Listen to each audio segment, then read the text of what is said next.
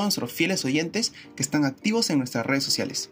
Este es un espacio con contenido que te ayudará a mejorar tu desarrollo personal y profesional. Hemos llegado al episodio 69 y el día de hoy hablaremos acerca de cómo suelen pasar los leads por tu embudo de ventas. De todas maneras, quiero informarles que si quieren saber cómo pasan los leads a través del embudo de ventas, escuchen nuestros podcasts de esta semana. Ahora sí, comencemos. La segunda etapa del embudo de ventas viene a ser la parte en la que se da la consideración o la acercación a los contactos. Estos son conocidos también como leads, los cuales son los usuarios que demuestran interés en tu producto o servicio. En esa etapa es donde el embudo de ventas se vuelve más estrecho y donde tus esfuerzos aumentan aún más. Aquí se define cuáles son los usuarios que se convertirán en clientes y cuáles no. Nunca olvides que su estrategia de marketing digital debe estar dirigida a tu buyer persona de forma objetiva. Todo aquel que vende algo tiene un embudo de ventas, ya que te ayuda a estructurar tu táctica de ventas. Por ello, a continuación te indicaré los pasos que tienes que seguir para lograr un aumento de ventas en tu negocio. Número 1. Informa a los visitantes de tu sitio web.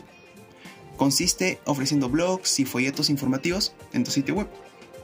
Las personas aprecian que les ayudes a lo largo del proceso de tu compra. Segundo, usa el marketing para llenar tu embudo.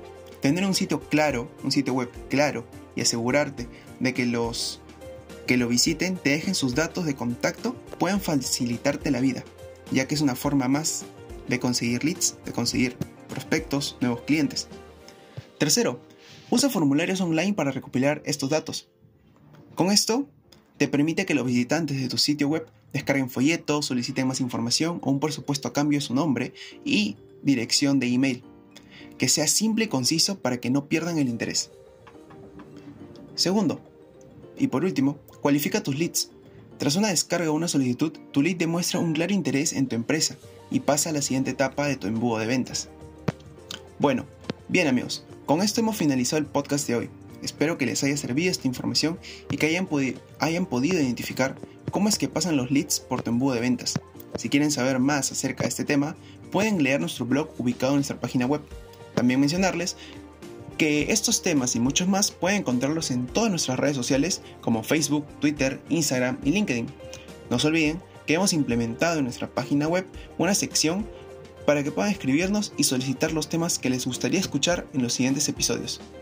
Recuerden que somos una agencia publicitaria y a través de nuestra página web pueden solicitar asesoría gratuita de cualquier tema de marketing digital.